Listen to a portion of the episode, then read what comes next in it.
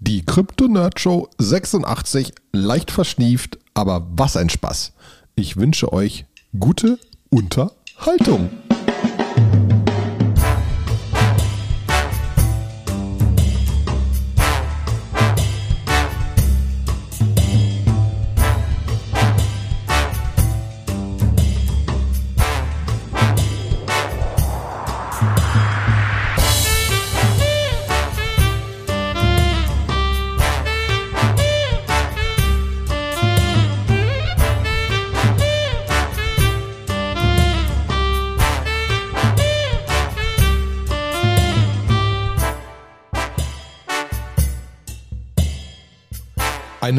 Wunderschönen guten Tag, liebe Krypto-Nerd-Show-Freunde. Folge 86 und ich bin hier mit Sebastian. Hallo Sebastian. Hi Olli. Ja. Ganz obligatorisch. Ganz, ganz obligatorisch, genau. Muss man sich ja doch trotzdem nochmal begrüßen, nachdem wir uns schon eine Viertelstunde unterhalten Ja, haben. Was tut man nicht alles für einen Podcast? wir, Äh. wir entschuldigen uns schon mal direkt, äh, dass wir so lange nicht aufgenommen hatten, haben, aber wir, wir hatten echt zu tun. Und fast wäre das heute auch schon wieder ins, in, in die schniefende Nase gefallen, weil äh, ich habe mir Corona eingefangen. Äh, haben wir schon länger nicht mehr gemacht. So, Ja. und ähm, ja. Deswegen sagen, schliefst du so. Aber deswegen- ansonsten stehst du noch. Ja, ich stehe noch. Also es ist, sagen wir mal, jetzt nicht super mild, kann man nicht sagen. Also ich lag einen Tag auch ganz schön flach. Ähm, aber es ist nicht so schlimm wie die Male davor, wo ich so mehrere Wochen flach lag. Ich bin jetzt eigentlich schon wieder auf dem Damm. So einigermaßen kann Dinge tun.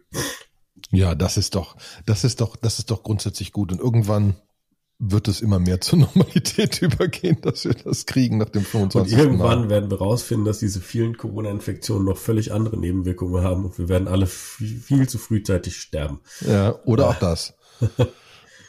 Aber ja, ähm, vielleicht, vielleicht gehen wir zurück zu spannenderen Themen.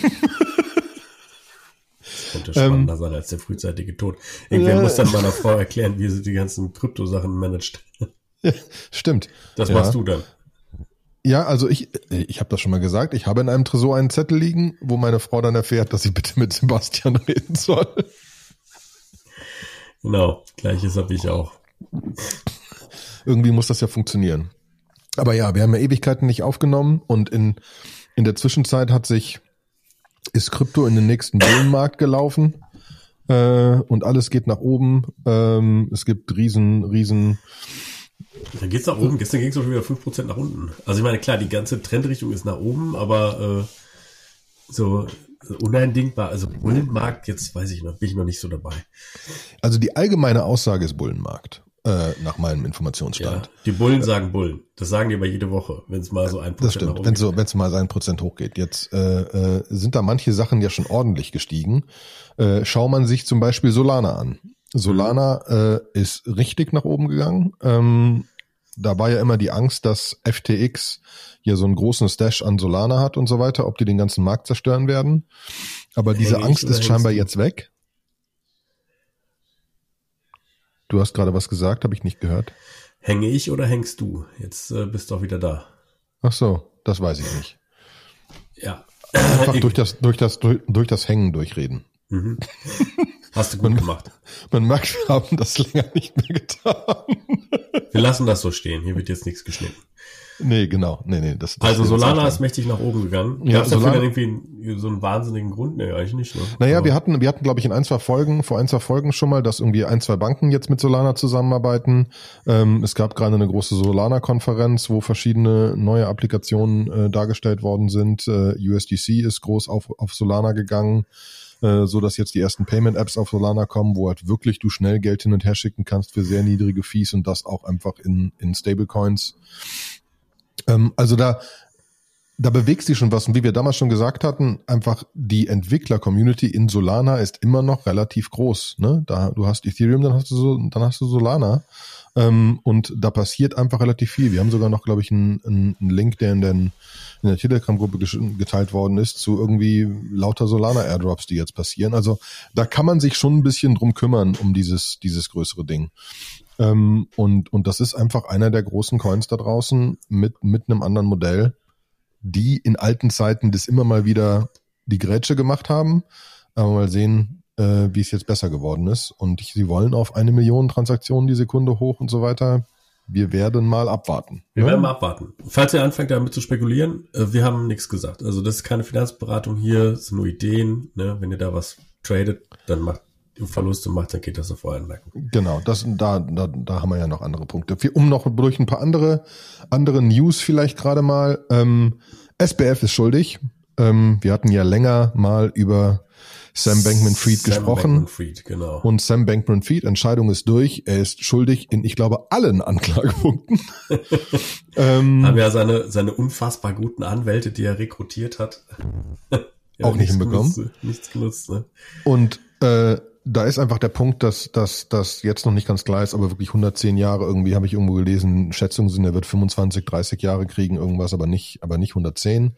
Ähm, aber wer, er wird in den Knast kommen. Ne? Also die, der Drops ist gelutscht, mhm. das ist durch. Ähm, und ähm, das tut auch, glaube ich, relativ vielen Leuten ganz gut, dass das nicht trotzdem so rausgewandert ist, als äh, der arme Junge hatte ja einfach keine Ahnung. Und das war ja seine einzige Sache. Das haben ja alles die Anwälte und Steuerberater und ich hatte ja keine Ahnung. Und das ist jetzt klar, dass er schon also genug Ahnung hatte. Ne? Ja, ähm, was, bei, was passiert eigentlich so im Knast äh, als als Krypto-Straftäter?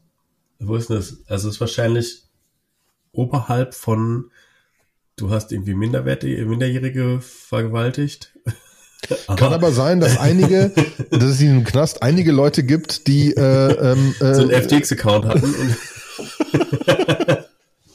die sagen, now you have to owe me. Ja, aber der wird schon in den Nobelknast kommen, nehme ich an. Ne? Ja, kann sein, kann gut sein. Das aber warten wir mal ab. Ne? Hast, ähm, du dieses, hast, du das letzte Musikvideo von Little Dicky gesehen? Völlig anderes Thema, aber es ist eine ganz lustige Anekdote. Kennst du Little Dicky? Nein. Der ist so ein Spaßrapper aus den, aus den USA, der macht auch so eine Show, die heißt Dave wo er das ein bisschen äh, erklärt, so ein YouTube-Rapper, wie er erfolgreich geworden ist. Und es lastet ihm an, dass er kein Gangster-Rapper, sondern nur so ein YouTube-Spaß-Rapper ist. Und ähm, das ist eine Fernsehserie, ne? Ja, genau. Und er ist dann irgendwie äh, auf einem Konzert und hat super viele Fans und ist irgendwie so ein bisschen voll auf der Bühne und, und macht so Spaß, so, hey, soll ich euch meinen Pimmel zeigen? Und alle so, yeah. Und dann macht er das halt auch. Ja, und danach wird er halt festgenommen, weil es in den USA halt verboten ist. Showing off your dick to minors. so. Und weil er das an der Uni irgendwie schon mal gemacht hat, muss er auch tatsächlich in den Knast. Ja, und als er dann im Knast ist, dann fragt er seinen Zellengenosse so, was hast du gemacht? Und er so, ja, irgendwie, I showed my dick to my so, don't say that in here. so. Also oh äh, ist er wirklich sehr, sehr zu empfehlendes Musikvideo. Also ist er wirklich ein super Typ, der, der ja, ja, Dave ist eine geile Serie. Gar mhm. keine Frage. Ähm, äh, wir, haben, wir haben noch jemanden, der verknackt worden ist. Äh, der Safe, Safe Moon Executive. Ne? Genau. Da hast du noch einen Link reingepackt. Da ich noch einen Link reingepackt. Es geht also Digital Asset Company äh, International Fraud Scheme von der SEC. Also da sind ein paar äh, Execs sind sogar. Also John Caroni, Kyle Nike, ich kenne die alle nicht. Aber ähm, die waren mal zwischendurch auf Crypto Twitter, war das ein, schon ein Riesenthema, ähm, dass sie angefangen haben, da Insider Deals zu machen, Insider Trading zu machen und dann irgendwie ähm, eigentlich im Prinzip n, n, den Rug gepullt haben, ähm, indem sie halt die Safe Moon Liquidity Pools leergeräumt haben. Mhm. Völlig ohne Reue. Ähm, ja, und dann auch mal zu sehen, was damit passiert worden ist. also. Custom, ja, Custom aber das ist aber ab Porsche 911 Sports Car. Aber es ist schön zu sehen, dass es so funktioniert hat, ne? Also, dass wir doch noch einen Rechtsstaat haben und so weiter und solche Sachen einfach. Äh, da mussten noch keine neuen Gesetze für erfunden werden, ne? Nee. Bisher, ähm, bisher nicht. Bisher nicht, ne? Aber um mal, um mal dann wieder in die positiven, obwohl nein, da wir ja noch einen anderen negativen Ding haben, äh, den ich gerade sehe. Ähm, es gibt einen Artikel, dass der Ethereum-Gründer unter großem Betrugsverdacht ist. Bis man dann tiefer gegraben hat und das waren irgendwelche Bitcoin-Maxis und so weiter und so fort. Und das Geile ist, der Artikel, den wir verlinkt haben, ist so von wegen, der Ethereum-Gründer ist unter Betrugsverdacht und das ist noch viel, viel schlimmer als alles, was Sam Bankman-Fried gemacht hat. Und wenn du es genauer durchliest und genauer mal zwischen den Zeilen liest, ist das Thema, das sie haben, dass beim Ethereum ICO eventuell ein paar Leute mit Verbindungen zur Politik oder Politiker eventuell auch beim ICO mitgemacht haben und vielleicht sogar was geschenkt bekommen haben. Who knows? Und das war's. Das jetzt, und wenn ich mich an die ICO-Zeiten zu Ethereum erinnere, erinnere ich mich, mich nicht daran, dass es da große Diskussionen gab über, ob das jetzt SEC und so weiter und so fort. Das war da überhaupt kein wirklich tiefgründiges Thema. Und der lief wie geschnitten Brot. Da, also deswegen glaube ich dann wirklich nicht dran. Ne? Und es ist wieder so ein typisch so so ein Typ auf Twitter, der sagt, ich habe Beweise, ich zeige sie euch aber nicht. Ja. Ne? Wo man so denkt, ey Leute. Außerdem bin ich Satoshi Nakamoto. ja.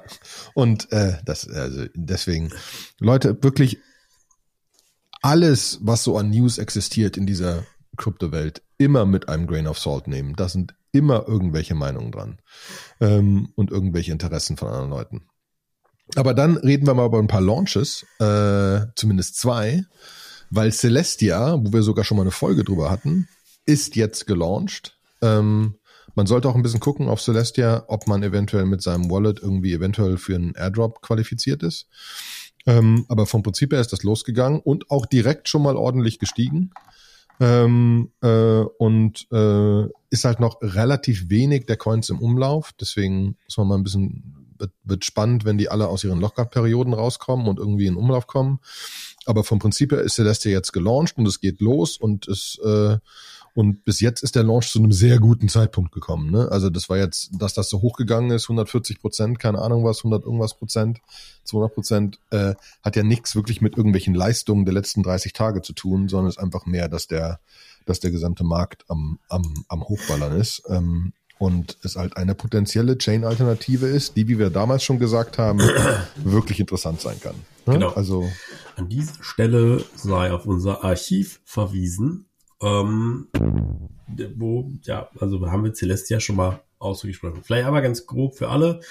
Das ist so ein SDK, mit dem du Blockchains selber basteln kannst, die aber aus SDK-Perspektive sehr weit vorne sind. Also du kannst dir ähm, verschiedene Chains zusammenbasteln mit Zero-Knowledge-Proofs, Transaktionen zusammenfassen und so weiter und so fort. Das, also Data Availability Sampling ist da alles drin, at your fingertips. Ähm, ich habe noch nicht hundertprozentig verstanden, wo das Tier gebraucht wird. Weißt du das? Wo, wo Celestia wirklich gebraucht wird. Ja, wo, also quasi, wo naja, der, also es ist ja bei, bei Gebraucht wird, tut das nirgendwo. Das ist nur genau. für Leute, die unabhängige Chains haben wollen, die wieder irgendwie auf mit Celestia interagieren können. Ja, genau. Das, das ist irgendwie, ne? Ne, wenn man also halt ich glaube, es geht wirklich um das ganze, es, es, geht, es geht um das ganze SDK-Thema. Mhm. Ne? Ne? Es geht genau. darum, relativ einfach Chains zu bauen. Genau, aber wenn du halt irgendwie, also wenn du auf ETH was drauf machen willst oder so, brauchst du ja dann ETH, um halt das irgendwie zu deployen, weil das halt das Gas ist, ne? Mhm. Und bei Tier ist das jetzt, da weiß ich noch nicht so genau, wie es sich da so verhält. Mhm. Ähm, so, und ähm, das ist dann auch noch ein bisschen spannend, oder? Können wir ja nochmal gucken, mal nochmal reingucken. Ähm, dein, dein, dein Mikro hört übrigens jedes deiner Tippen heute. Ach, das ist super. Das ist irgendwie, erst bin ich zu leise, aber ich bin dann, ja. ja. Du brauchst ein neues Mikro, aber das ist, äh, wir, wir, wir, wir gewöhnen uns da heute dran. Mhm. Ähm, ich kann es aber einmal erklären. Also äh, das, was ich jetzt gerade eben schnell rausgefischt habe aus dem FAQ ist, der Tier-Token ist, wenn du Rollups machst, weil du halt irgendwie die Sachen irgendwo anders noch storen willst oder die Informationen, dass im Proof of, was weiß ich, Liquidity oder so irgendwo haben willst, dann brauchst du TIA quasi als Guest Token und als Currency. Mhm. Das heißt, wenn du irgendwo, irgendwo was herbridged. Ja, und wahrscheinlich zwischen den ganzen Chains hin und her movest. Genau, so also einfach für das Ganze, alles was Data Availability ist, das dann ja. Man kann es selber laufen lassen, dann kannst du wahrscheinlich dir auch selber Tier-Tokens minden, aber das ist dann sehr inzestös, weil du das dann alles alleine machst. Sobald du das Mainnet benutzt, musst du dann mit Tier arbeiten. Was ja, du ja hoffentlich solltest, weil sonst kannst du auch eine eigene Datenbank bauen. Ähm, der zweite, der zweite Launch, der da war, der lustig war, ähm, äh, Memecoin hat gelauncht. Memeland, für die sich dran erinnern, ist so ein NFT-Projekt äh, mit ganz viel Meme-Charakter und ganz viel wildem Geschrei auf Twitter und so weiter und so fort äh, ähm, und ähm, ähm, die das Ganze auch zu einem ge gewissen Teil sehr spaßig sehen, ähm, haben ihren eigenen Coin gelauncht und das natürlich wie immer auch äh, mit einem mit mit mit ein bisschen Meme-Charakter und es gibt ein Meme-Coin-Farming-System, wo auch jeder mitmachen kann. Memecoin.org slash farming, ähm, wo man, wo man reingehen kann und sagen kann, okay, ich, ich, ich, ich ändere mein Twitter-Profil zu einem Memecoin-Profil. Ich poste über Memecoin, ich tue und mache und so, und so weiter und so fort, wo du tausend Sachen machen kannst, um einfach Memecoins so zu verdienen. Und das ja am Ende schon wirklich der harte Punkt, wo du, wo einen teilweise schon aufregt, wenn Leute sowas, sowas posten. Ähm, aber bei Memecoin geht's halt fast schon in eine, in eine lustige Richtung, ne? weil, weil das gesamte Prinzip ist genau das. Ähm, da bin ich sehr gespannt, was da noch, was da noch draus wird, weil du hast ja jetzt schon schon ein paar Projekte, keine Ahnung, du hast ein Pudgy Penguins, die es als äh, echte echte Stoffdinger gibt und so ähm, und und Board Ape Yacht Club läuft weiterhin eigentlich eigentlich gar nicht so scheiße äh, und so ne, also es gibt ein paar, die noch irgendwie funktionieren. Memecoin ist auf jeden Fall einer davon von diesen größeren mhm. NFT-Projekten, die irgendwie noch funktionieren. Ah, was haben wir? Die haben diese Potatoes, die haben diese Captains, okay. Genau. Und, und, und dann kannst du Quests was? machen und wenn du einen Captain hast und fünf Potatoes, dann kannst du einen Quest machen und wieder irgendwas finden und mhm. dann kannst du Items kriegen und die Items wurden jetzt in Meme-Coins gewandelt und ne, also äh, das ist eine Riesenwelt dahinter. Und hast du dir davon einen geholt? Ich habe seit Ewigkeiten einen Potato, ich habe keinen Captain. Okay. Ne? Ganz, ja. ganz, ganz, ganz früher mal einen Potato gekauft. Einfach weil ich es lustig fand. Ich mache ja super wenig mit diesen ganzen NFTs. Ich bin da nicht so, bin da nicht so drin.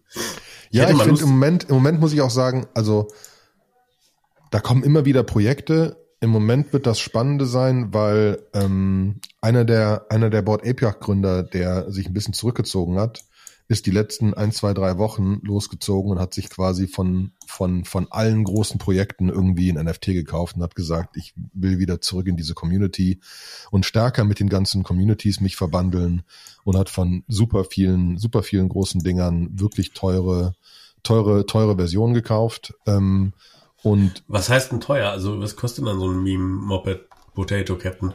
Boah, ich habe keine Ahnung, was der kostet. So ein, so, ein, so, ein, so ein Potato kostet vielleicht einen halben ETH oder ein ETH oder anderthalb ETH oder so. Ich habe seit Ewigkeiten nicht mehr reingeguckt. Das ist ja zu Vergleich zu so einem, einem Affen, ist das ja recht günstig, oder? Genau. Äh, die, die, die Captains kosten, glaube ich, fünf ETH, also das geht alles noch.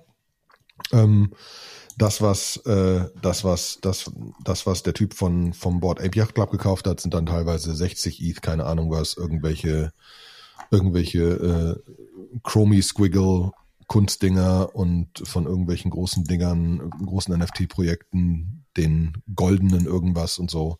Ähm, und äh, also, also der hat schon eher die großen, die seltenen gekauft. Ähm, aber das ist ja so genau der Punkt. Also ich glaube weiterhin, du, wenn wir jetzt wieder in einen Bullenmarkt kommen, die Diskussion ist ja offen, dann werden wird halt genau das passieren, was die Leute von Anfang an eigentlich gesagt haben. Ein paar von den alten Projekten werden echt gewinnen, weil das die original ersten NFT-Dinger sind und die werden wieder hochgehen.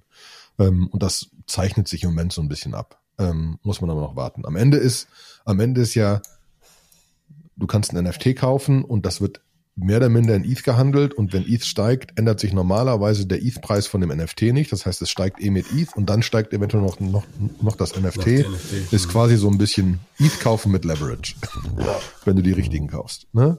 Ähm, und auf der anderen Seite, was, was ich ja schon mal, glaube ich, auch gesagt hatte, über die, über die letzten Monate und so weiter, du hast einen Porsche NFT, der echt gut gelaufen ist, eigentlich auch von der Community-Seite her. Du hast Mercedes, die da wirklich reingehen. Ähm, du hast immer wieder langsam jetzt so große Brands, die da irgendwelche, irgendwelche Sachen machen. Die, die Adidas NFTs sind im finalen, finalen Bereich, bis die, bis die wirklichen PFPs äh, released worden sind oder werden, nicht worden sind, sind ja noch nicht released. Ne, noch, noch hast du so einen Platzhalter mit irgendwelchen Attributen, die du, glaube ich, sogar noch tauschen kannst. Ähm, und äh, da bin ich gespannt, wie das, wie das einfach weitergeht, wenn das, wenn das wirklich funktioniert. Weil bei Adidas zum Beispiel ist es wirklich so, dass die haben zum Beispiel gerade einen, einen, einen Fußballschuh released. einen Fußballschuh released, ähm, 100, 100 Stück davon. Und du hast halt, wenn du ein, äh, wenn du ein NFT mit, mit dem Fußball äh, Fußball-Trade hast, konntest du irgendwie zehn Prozent weniger bieten, um diesen Schuh zu kriegen. Ne? Ähm, also da kommt langsam so eine Verbandlung rein. Bin ich gespannt, wie das weitergeht. Ne? Da bin ich auch mal gespannt. Ich habe so, ich hab so ein völlig äh, Krypto-unaffin, ja, super Krypto-unaffin stimmt nicht, ja, aber jetzt sagen wir mal, der macht nicht so viel wie wir beide. Ähm, ein Buddy, der sich jetzt irgendwie auch einen Porsche gekauft, weil er einfach Autofahren geil findet und auch sagt so, ja, ich habe auch mal Bock gehabt, irgendwie so ein bisschen so äh, hart, härteren Fahrstil und Rennen fahren zu lernen. Äh, hat auch so ein Fahrtraining gemacht und so und erzählte mir nur so total äh, von dieser Porsche Onboarding Experience und sagte halt so, ja, das ist so krass, wie, wie hart du halt in so eine Community bei Porsche reingezogen wirst. Und dann habe ich ihn auch gefragt, und hast du denn auch dann schon direkt so ein NFT gekriegt? Dann war er so, NF was? Ein bisschen. so, ähm, äh, das ist, glaube ich, dann auch nochmal was, wo wirklich die Welten zusammenwachsen, ne? Ähm, ja, genau. Und ich glaube, die Welten werden da auch zusammenwachsen, ne? Sobald so, sobald es einfacher wird und da mehr passiert und die die Community so enger kriegen, weil bei dem Porsche NFT war es ja so, die Leute wurden dann eingeladen, auf verschiedene Racetracks mal zu fahren und so weiter, ne? Das ist genau so zusammengewachsen, ne? Mhm. Und wenn du wenn du wieder mit deinem Freund sprichst, ich nehme an, der wird das jetzt ein bisschen machen und äh, nach der Information von jemand anderem ist der Punkt halt leider, irgendwann muss irgendwann wird er feststellen, wenn er jetzt schneller werden will auf dem Racetrack muss er aufhören, Angst zu haben. Und dann ah. ist die Frage, ob er weitermacht. Weil irgendwann ist es einfach zum gewissen Teil aufhören, Angst zu haben. Weil das Auto halt krassere Sachen macht, als du dir vorstellen kannst. Und dann musst du halt ein bisschen anders fahren. Das ist ja das Problem mit Formel 1 Autos, ne? Weil, also, die müssen quasi so schnell um die Ecke fahren, dass dein Auto schon 30 Mal rausfliegen würde, weil wenn die so schnell wie dein Auto um die Ecke fahren, fliegen die raus, weil die Downforce nicht hart genug ist und die Reifen zu kalt. Hm. Was wir jetzt alles in Las Vegas sehen werden, äh, mein Gott, wir reden heute über Sachen, weil in Las Vegas ist ja jetzt dieses Wochenende Formel 1. Okay. Und sie stellten fest, hä? Es ist zu kalt. Ja, es ist halt nachts. Und es ist im Desert und da wird so drei bis sechs Grad. Und die kriegen Probleme, die Motoren anzukriegen. Und die dürfen ihre Reifen auf 70 Grad erwärmen, ne? Um dann, dann werden die erwärmen, dann dürfen die losfahren unter 110 Grad auf den Reifen rutschen die aber. Die müssen sich unglaublich drum kümmern, die Reifen äh, warm zu kriegen. kriegen. Und dann ist das nächste Problem, dass es irgendwie vier Geraden sind. Auf den Geraden ist halt so viel Wind, dass die Reifen wieder abkühlen. Die werden natürlich heißer in der Kurve, wo die Scherkräfte haben und so weiter. Ne? Und dann werden die wieder kalter. Dann werden auch die Bremsen kalte, kälter. Und das sind ja keine normalen Bremsen. Äh, die funktionieren auch nur, wenn sie warm sind. Also das, das könnte spannend werden oder auch nicht, muss man mal sehen. Äh, Im Moment sind die Leute fasziniert, wie dieses Rennen genau. ausgehen wird. Also für jeden, der sich mal irgendwann gefragt hat, ob sein Beruf sinnstiftend ist oder nicht, ja, dem, dem, dem sei einfach mal nahegelegt, dass es irgendwo in den Desert von Las Vegas einen Dude gibt, der mit so einem Bunsenbrenner einen Reifen auf 70 Grad erhitzt. Das sind Decken, Jung. Das sind Decken, keine Bunsenbrenner. okay. Whatever. Whatever. Ähm, ja, äh, du hast hier noch einen Link reingetan, Note auf der PS4. Ja, Kann genau. Ich meine ja. PS4 jetzt für sinnvolle Sachen benutzen. Du kannst deine PS4, meine steht auch total nur rum. Ich habe mir die irgendwann mal so voller Elan gekauft, um GTA zu zocken. Und dann haben wir das nie gezockt. Und dann hat mir irgendjemand zu Weihnachten irgendwie so ein, so ein anderes Spiel geschenkt, was irgendwie im Wilden Westen ist. Ich weiß schon nicht mehr den Titel. Das habe ich auch noch, das habe ich noch nicht mal installiert. Und ähm, jetzt vielleicht kann ich ihr ein bisschen Leben einhauchen, indem man einen Ethereum-Node auf der PlayStation 4 macht. Warum nicht? Also ist wahrscheinlich CPU-mäßig völlig overpowered. Ich glaube halt ein Raspberry Pi 5 wird es auch tun. Aber ist dann keine PS4, deswegen. Also. Das ist keine PS4, aber, aber genau, man kann der Hardware äh, Leben einhauchen. Und ich habe einen Artikel verlinkt, der relativ genau beschreibt, wie das geht, ja, von irgendwie äh, ja, wie man die jailbreakt, äh, wie man GNU Linux drauf macht und wie man dann Ethereum drauf installiert und so weiter und so fort. Ne, ich glaube, das, ich glaube also, eigentlich ist das Spannende nicht, das Ethereum da drauf zu kriegen, sondern das Jailbreaken und Linux und dahinter ist eigentlich so. Glaube ich auch. Ja, ne, das ist eigentlich leicht. Danach ist ein App-Get und fertig. Ja, genau. Ähm, ja. Ja, ich, ich, ich bin mit dieser, also, mein Sohn hat eine PS5. Ich spiele zweimal im Jahr FIFA bin dann leider auch in der schlechteren Gruppe in der, Paar, in der Paarung, weil ich einfach nur weiß, wo, welche die relevanten Knöpfe sind für Schießen und Passen. da hört es bei mir auf. Ja, warum nicht? Genau. Genau. Und da kann man ja ein bisschen erzählen. Also die, äh, die Client Diversity im Ethereum-Netzwerk ist inzwischen auf 31,34 Prozent ähm, zentralisiert. Also es ist eigentlich immer noch, dass irgendwie Geth die Supermajority ist. Das heißt, wenn da ein Bug drin ist, dann gibt es einen Chainsplit. Oder äh, und irgendwie im Konsensus-Layer ist es halt Prism, wobei Lighthouse echt gut aufgeholt hat. Ähm, und äh, es gibt aber Projekte, endlich sind Projekte in Sicht, die da so ein bisschen Abhilfe schaffen wollen. Und zwar entwickelt äh, Paradigm äh, Wrath als Alternative zu Geth. Und das ist ein auf in Rust geschriebener Ethereum Execution Client. So, und ich habe mal hier einmal verlinkt, äh, wie man, wie man das Ding laufen lässt. Äh, es funktioniert natürlich auch sehr gut mit Lighthouse zusammen, was ein in Rust geschriebener ähm, äh, quasi für das, für den, für die Beacon Chain oder für halt quasi Ethereum 2.0 äh, Client ist. Mhm. Und ähm, für den Konsensus Layer. Und ähm, das ist einfach, also wer einen eigenen Validator betreibt, kann sich ja mal überlegen, ob er das Setup vielleicht mal von Geth auf Reth umstellt. Äh, soll hier und da ein bisschen schneller sein. Ähm, Merkel, die lassen schon relativ lange in Production laufen. Und äh, die haben zum Beispiel einen Post gemacht, dass die sagen, wir können so einen Red Client innerhalb von sechs Stunden mit Snapshots synken. Ja, und das ist schon echt cool, weil ich weiß noch irgendwie, als ich das letzte Mal irgendwie bei mir ist irgendwie die Festplatte, glaube ich, letztes Jahr vollgelaufen, was mich daran erinnert, mal drauf zu gucken. ähm, so, äh, da ist es dann, wäre es ganz einfach sinnvoll, ähm, wenn man das halt mit Snapshots schnell ans Laufen kriegt. Und ich glaube, das hatte bei mir so zwei Tage gedauert, bis, bis Gas wieder so auf Stand war, dass ich den benutzen konnte. Das ist krass. Ne, und ähm, vielleicht switche ich dann auch mal auf Wrath, einfach um für mehr Diversität zu sorgen. Aber ist doch schön, dass es sie gibt, dass es da noch neu, also ich finde krass, dass es noch neue Clients gibt, weil es, es ist ja schon einfach Leute sich Aufwand. hinsetzen und sagen, schön, dass das in Go geschrieben ist, wir schreiben das jetzt in Rust nochmal neu. Weil wir es können. Gut, es gibt wahrscheinlich genügend Entwickler da draußen, die unbedingt in Rust irgendwas Neues schreiben wollen. Und es gibt bestimmt genug Entwickler, die Bock haben, da einfach zu gucken, wie man, wie schnell man mit ChatGPT Go-Code in Rust-Code umschreiben kann. ja, genau. Hier ist der Source-Code von äh, Geth. Bitte schreib mal in Rust das gleiche. Danke.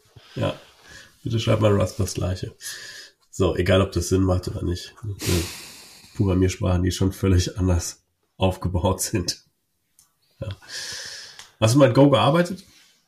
Nicht wirklich. Also die ganze Firma arbeitet ja mit Goba. Das, mein, mein Problem ist, die Entwickler, die ich hier habe, sind alle einfach so meilenweit besser, als was ich jemals sein könnte, dass es einfach gar keinen Sinn ergibt. Also für die, für die Hobbyprogrammierer, das ist jetzt auch meine Laiendarstellung. Ich mit beiden Programmiersprachen ein bisschen was gemacht, nicht super viel. Ähm, also Go ist so eine Programmiersprache, die sehr auf Simplicity getrimmt ist. Und mein Gefühl war immer, an einem Wochenende, wenn man jetzt vorher schon programmieren kann, kann man eigentlich so viel Go lernen, wie es überhaupt auch einfach nur gibt. Also es ist keine wahnsinnig explosive Sprache, sondern es ist ein wirklich sehr krasser Trade-off auf was man, wie, was man schnell, schnell lernen kann und äh, dass man dann auch schnell produktiv ist und mehr gibt's auch einfach dann nicht. So, man, ist immer so, dass man, wenn man das dann alles konnte, denkt sich so, okay, wir machen die richtig krassen Profis das und dann guckt man sich so Source Code und dann denkt sich so, ah ja gut, klar, so hätte ich es auch gemacht, weil es geht ja auch gar nicht anders, es gibt ja auch gar nicht mehr. So, währenddessen Rust ist so eine Programmiersprache, in der geht so einiges. Also da, da sind echt viele Sonderzeichen, ähm, Aber die, geht auch einiges schief wahrscheinlich, ne? Nee, das haben die gut gemacht. Also die, die haben ja irgendwie äh, kein, kein Garbage Collector, sondern arbeiten mit so Reference Counting. Das heißt, irgendwie man, das ganze Memory Model ist eigentlich super safe, da kann eigentlich nichts passieren. Ähm, und da, da ist eigentlich nicht das Problem. Man catcht eigentlich alle Sachen at Compile Time. Aber ich weiß noch, als ich mein erstes Rust-Projekt gemacht habe, stand ich so ein bisschen auf dem Schlauch, wie man das dann so Rust-idiomatisch macht. Und ich habe dann erstmal so losgelegt und habe dann jemanden gefragt, der so Rust-Profi ist, und der hat mir dann so ein bisschen erklärt, so, ja, kannst du so machen, aber ist halt kacke. So, muss mehr, muss mehr so denken, die Architektur, da gibt's für Rust extra so Sachen und da gibt's in Rust auch noch Makros, damit kannst du eigentlich dies und das machen. Und ähm, ich glaube, das macht's für Programmierer auf jeden Fall interessanter, weil es eine wesentlich expressivere Sprache ist. Aber die Learning Curve ist natürlich steiler. Aber deswegen glaube ich halt auch, dass so eine direkte Umsetzung von Go nach Rust, das macht eigentlich keinen Sinn. Zumindest nicht, wenn es ein Computer macht. Und ich weiß nicht gut, wie kreativ ChatGPT schon ist. Also mhm. ich glaube, seine Fähigkeiten da jetzt irgendwie Rust-Idiomatic Sachen dann schon reinzubringen, ich glaube, das, das kann ChatGPT noch nicht. Ja, und ich lebe ja nun mal auch in so einer Go-Welt, ne? Kubernetes etc. ist alles Go. Alles Go, ja. Alles Go. Ne? Ja. Otterscan. Was ist Otterscan? Und wie kriege ich Otterscan? wie kriege ich Otterscan? Was macht Otterscan? Otterscan ist ein Tool, mit dem du äh, lokal einen Knoten laufen lassen kannst. Äh, so ein bisschen wie dein eigentlich eigenes Etherscan, so dass du darauf Queries machen kannst und Dinge rausfinden kannst, ohne dass du ein einziges Mal irgendeine Public Infrastructure irgendwo anfragen musst. Das heißt, du kannst deinen Analytics-Gelüsten ähm, unfassbar äh, einfach laufen lassen und ganz viel rausfinden und machen, ohne dass du irgendwie Angst haben musst, dass irgendjemand trackt, was du da versuchst rauszufinden und dann irgendwie anfängt, da zu piggybacken oder so. Das scheint für die Leute ganz gut, die äh, vielleicht irgendwie ähm, äh, Maximal Extractable Value, also die gucken wollen bei Transaktionen, was ist denn da vielleicht für Leute gut, die gucken wollen, wie, wie Hacks funktioniert haben, ohne dass irgendwie jemand drauf stoßen wollen, dass es gerade nochmal woanders auch irgendwie ein Thema ist. Ähm, ja, ma macht aber unter Umständen einfach Sinn. Ne? Aber was ist denn er äh, dann, dann Aragon? Weil du brauchst einen Aragon-Node. Ein Aragon ist, äh, ist ein Konsensus-Client. Ähm, also so wie Lighthouse oder Prism. Ach so, das heißt, den musst du auch installieren und dann das. Den musst du auch installieren, genau. Du brauchst wahrscheinlich einfach die ganzen unterliegenden Clients damit du die Blockchain-Daten hast und Otterscan ist dann nochmal ein Interface da drauf, der über RPC, also Remote Procedure Call, dann mit dem Ding kommuniziert und dir einfach nochmal ein paar mehr Sachen zur Verfügung stellt. Also ganz hart gesagt, du kannst natürlich alle diese Sachen ja auch rausfinden über, ähm, über die normale Ethereum-Blockchain, indem du halt irgendwie einfach Queries drauf machst. Ne?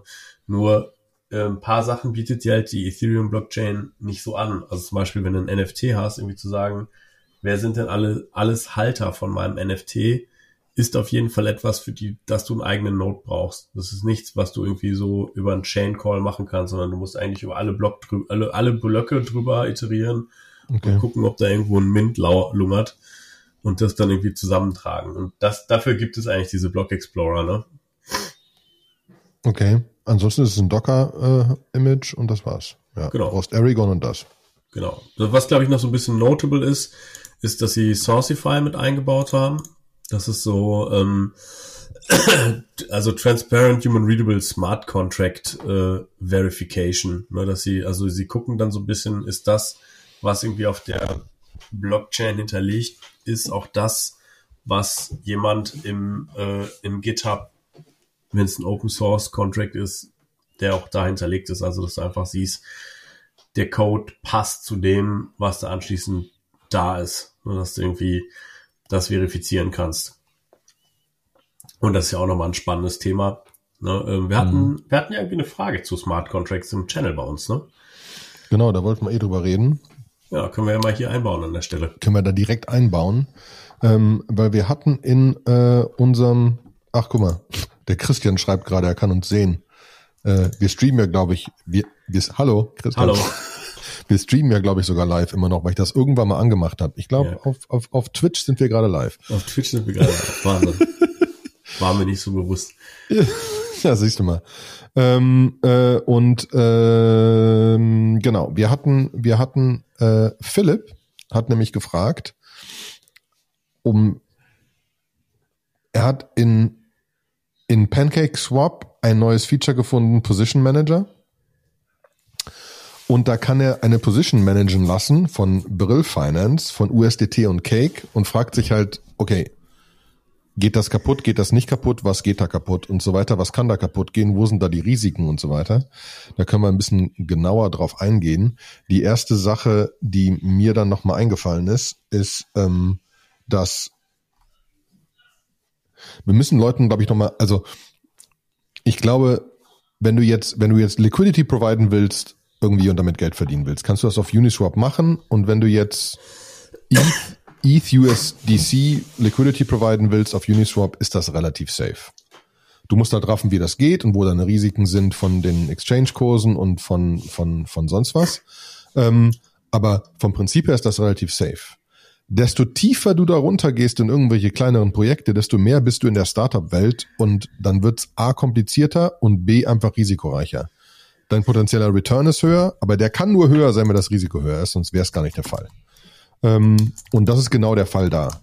Das klingt alles relativ komplex und wie du, du schön erklärt hast, ist es, gibt's halt verschiedene, verschiedene Punkte, wo das failen kann. Ähm, geht Brill Finance kaputt? Wie ist der Smart Contract genau? Kriege ich mein Zeug dann noch raus, wenn Brill Finance kaputt ist? Haben die da irgendwelchen Zugriff durch? Kann ich noch was exchangen und so weiter? Also muss man einfach sich theoretisch genauer angucken. Kann man sich das irgendwie absichern über irgendwelche Versicherungen oder ähnliches? Wäre auch eine andere Frage.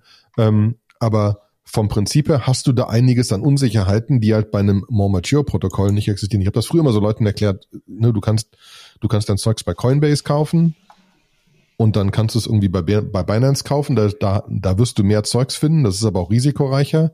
Und dann kannst du es irgendwie auf Uniswap kaufen, da sind dann wieder Tokens drauf, die noch seltener und das ist noch mehr Risiko. Und dann kannst du da immer weiter auf Level 2 und sonst was runtergehen und Pancake Swap und keine Ahnung was, da wird's immer mehr Risiko.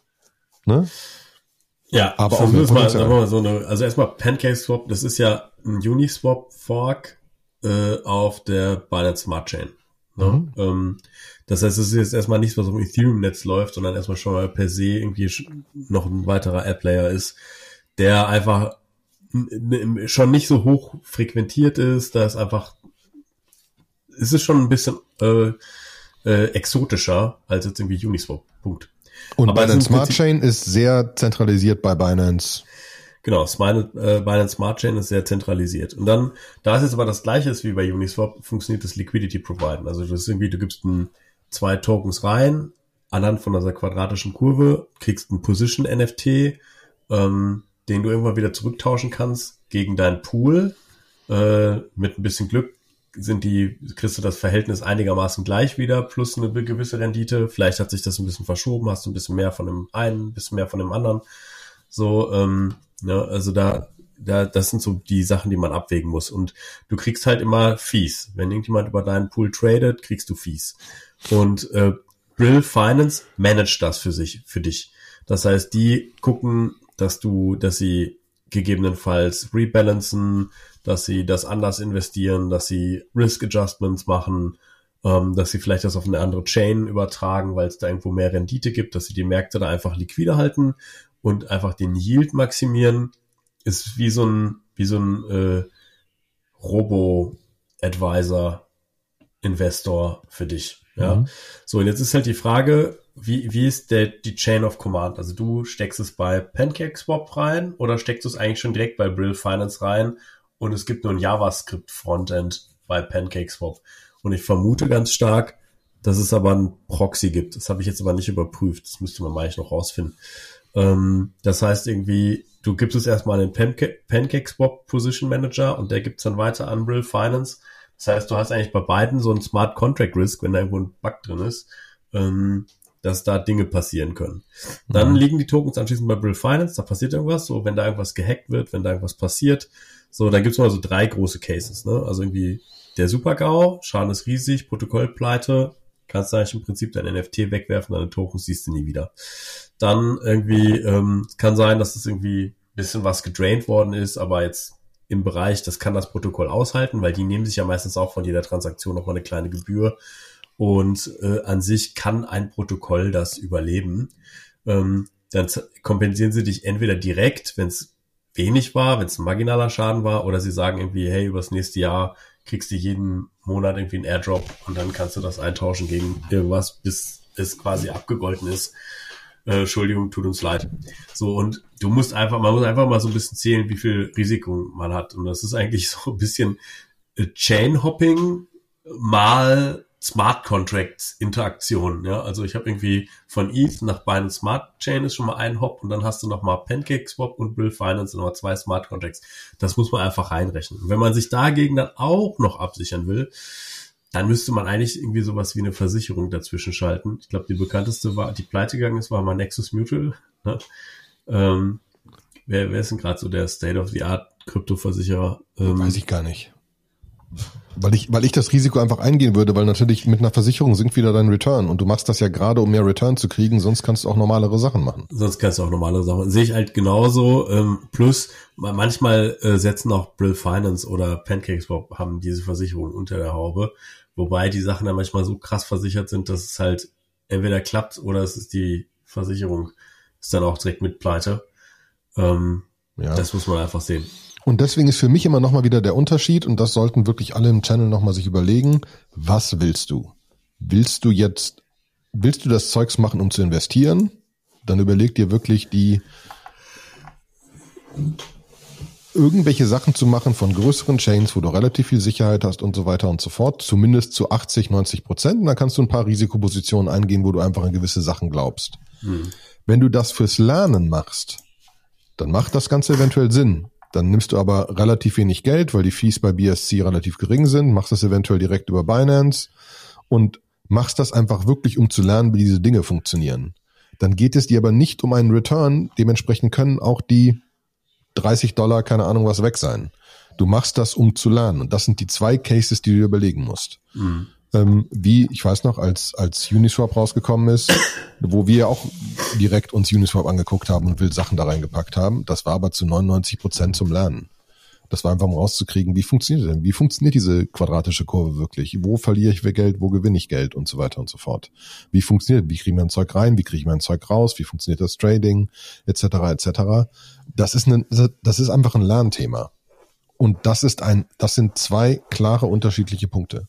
Wenn es als Finanzinvestment geht, dann gibt's halt, dann musst du dir überlegen, was ist mein wahrscheinlicher Return und was anderes könnte ich damit machen. Glaube ich an Ethereum? Grundsätzlich will ich die Ethereum eh zwei, drei, vier Jahre halten. Suche ich mir einen sinnvollen Staking-Provider, pack die da rein und stake meine Ethereum, dann komme ich an die Ethereum nicht mehr ran, verdiene aber Prozente. Sind die Prozente gut genug? kann man das eventuell machen. Ne? Ähnliches bei anderen. Celestia kannst du jetzt relativ gut staken, gerade mit 20, 25 Prozent.